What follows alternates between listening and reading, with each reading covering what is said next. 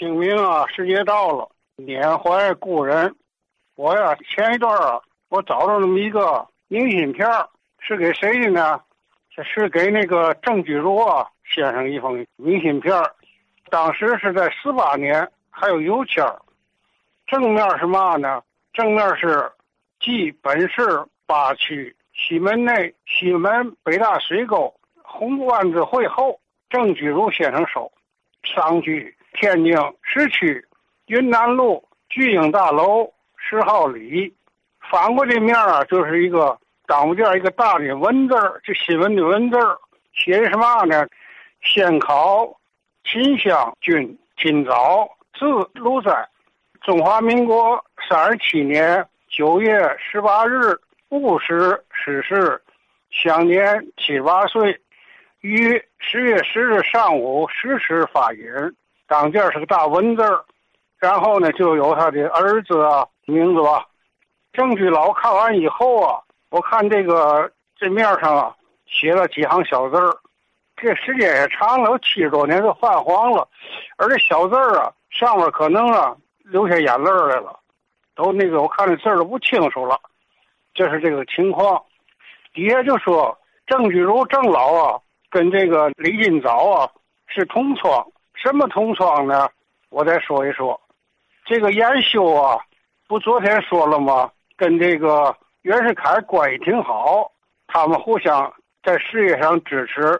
一九零三年呢，严修啊，不就报袁世凯，说嘛呢？叫咱们天津啊，派一批赴日的留学生，一共十个人，到这个日本弘文师范学院。当时袁世凯同意了，严修就请了袁世凯呢，还在一个地方会见这十个人送行。这里边呢，就有这个陈哲甫、陈宝全、胡玉孙、李清香，也叫李金早、华之玲、郑居如、于文臣、徐玉生、刘宝慈、刘宝和这十个人这十个人啊，咱们有的过去都说过，像陈哲甫啊，办学呀，而且是在从化协会教书啊，他的闺女呢。还教我的，在平公庙小学，这都不再说了。还有这个谁，刘宝慈，中营小学校长一辈子，这都不说了。就是这些位啊，回来以后呢，都在废庙兴学，办教育、新式教育呢，做出不同的贡献。这个李金早啊，开始在直隶啊教育总署里当职员，后来呢到江西教育厅啊当厅长，后来呢回到天津啊，在这个。广智馆呢任馆长，天津市教育局局长，河北省教育局局长。这个老先生啊，文学挺好，诗也做得好，画呢也画得好。我呢见过他一幅画，画的藤萝下边有两个小鸡儿，一黄一黑的。哎呀，字儿写得好，文学挺好，还喜欢那个戏曲，给改剧本。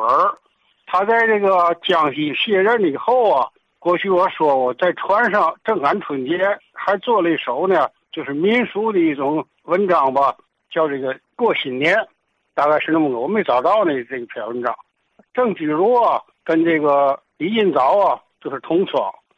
后来呢，他又在这个从化协会啊成立从化中学，这个李金早呢是董事长，郑居如是董事。后来呢，李金早去世呢。郑居如是替董事长，所以呢，又是同事啊，又是同学。在他这个出殡的时候啊，过去明老跟我说过，他在从化中学正上初一，他说呢，到这个云南路啊，给李金早送殡，整个列队学生都去了。我也想请明老呢，再帮着回忆回忆当时的情景是怎么样。手底下还有一幅啊，是这些名人去了以后啊，到最后呢，他们家人呢，家属啊。有一个谢单印的，一个大谢字儿，底下都是孩子们的孩子名字，旁边呢有个领字儿，也是印的。领什么东西呢？可以领这个，过去不都是不是花圈呢，就是松帐子上面挂挽联儿啊。有的呢领挽联儿，有的呢领帐子，有的还领实物，还有一些个李老的这个李金早的一些个书画啊，领这些东西。我看这上面呢。郑居老啊，领的是这个李时珍的悼念李金早的一个呃挽联底下就再说说郑居老吧。郑居如啊，是我的舅爷，也是我父亲的舅舅，是我奶奶的堂兄。他呢，从日本回来以后啊，在这个如意那小学教书，后来省一中教书，耀华中学都教国文，后来还是教务主任。后来呢，这个李时珍呢办这个国学社，他在那儿讲课；从化协会他也讲课。昨天明老提出来，他当过第二图书馆的馆长，确实不错。他的图书馆任职以后啊。正日本占领咱们天津，这个图书馆当时在中山公园要搬家，这个任老也说过搬哪儿去呢？当时这个工作人员就选到任老的门口一个大院子里。后来郑老去了以后啊，看这地方太低洼，不行，他找谁呢？找了这个张琴，这是个名人，也是进士；张一山，这是个太名人了。他呢找了徐家，就在徐家这前院啊租他房子。办了第二图书馆，那年三九年到大水啊，就没个烟。那地儿比较高嘛。他后来呢，就是从化协会啊，呃，当了董事长。后来呢，又在北洋大学呢当他的教授，还中文系主任。解放后啊，他的在北京也有房子。周总理呢就聘他为中央文史馆馆长。不久就去世。他去世的时候是五四年春天，也就这个时间吧。当年是八十八岁，在哪死的呢？就在他们北京的家，叫朝阳门内啊小西条，在那儿去的是王湘给写的这个墓志铭，徐克达呢给写的书。杨先生，郑老他们家族上辈是做什么的？他怎么会有南开中学那块地呢？哎，这块地啊，我跟你说说啊，他们家是干这个罗地铺的，就那个过去不是那烙面那个罗嘛？啊，罗面的罗啊。他是做那落底的，他是落地铺，他们从江苏来的。当时确实在这干的不错，可到郑老主持时候，这买卖就不行了，大伙都这意见挺大。所以他是干这个的，不是什么大的这个，就像过去讲的那些个名家，不是那个。但是这里边有插曲，我还是还得说一说。就为嘛从小学、中学，什么耀华一中啊、管理中都教出，还教了这个北洋大学。为什么没上南开中学教一堂课？我把这事儿听我父亲说的啊，文件上没有。我父亲说呀，捐的地啊，因为当时呢这个辈分呢，郑居如果是比较大的辈分，是郑五爷嘛，前几个都死了，就有一些嫂子们的，还有呢他侄子们都比较大。这家属里反对他交这块地，十五亩地啊反对，可他把房契、地契就给了延安司，延安司叫张伯苓去办。可是呢，家属就反对，说你这什么图名是图利啊？老先生当时还挺年轻的，气得很旺，就说我也不图利，我也不图名，我就把这地捐出去了，建个学校。后来就说南开的事儿，我一点也不参与，什么名什么利都不要。所以老爷一辈子 没教南开一堂课，他也是争点气吧。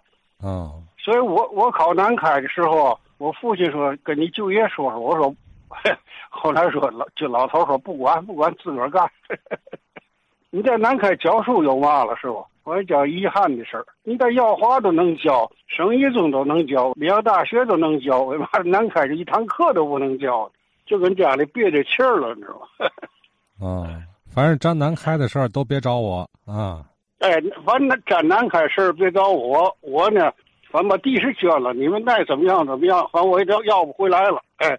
你们，我不图名也不图利，哎，我也不上那教书，也单开事我一点也不管。你看我还是图名图利啊，是那么事儿。嗯，老爷子够决心的啊。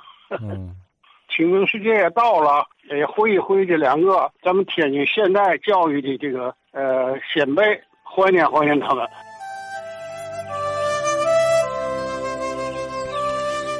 呃，一张老明信片啊。哎，这个算明信片吗？我听着算是报丧贴哈。呃，李金早的家人寄给郑居如郑老的啊，不管叫什么吧，这份老资料啊，现如今留下来七十来年了哈，七十多年了，啊，记录了郑居儒与李金藻之间的一段情谊啊。两位都是咱们天津的这个啊，呃，清末民初，呃，这个时间段的名士名家啊。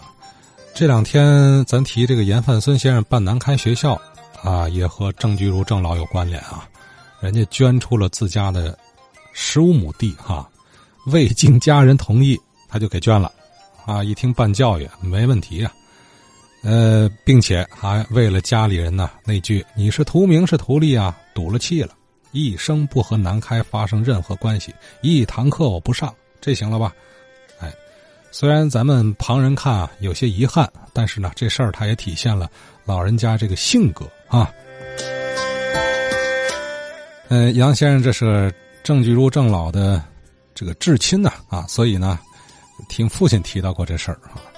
呃，他考南开也全凭个人啊，说白话就是一点沾不上这老爷子。哎，呃，杨先生家啊，您看了吧？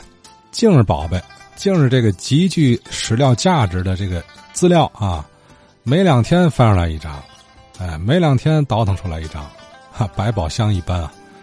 回头杨先生再给找找和严范孙先生有关的资料，百宝箱里可能也有。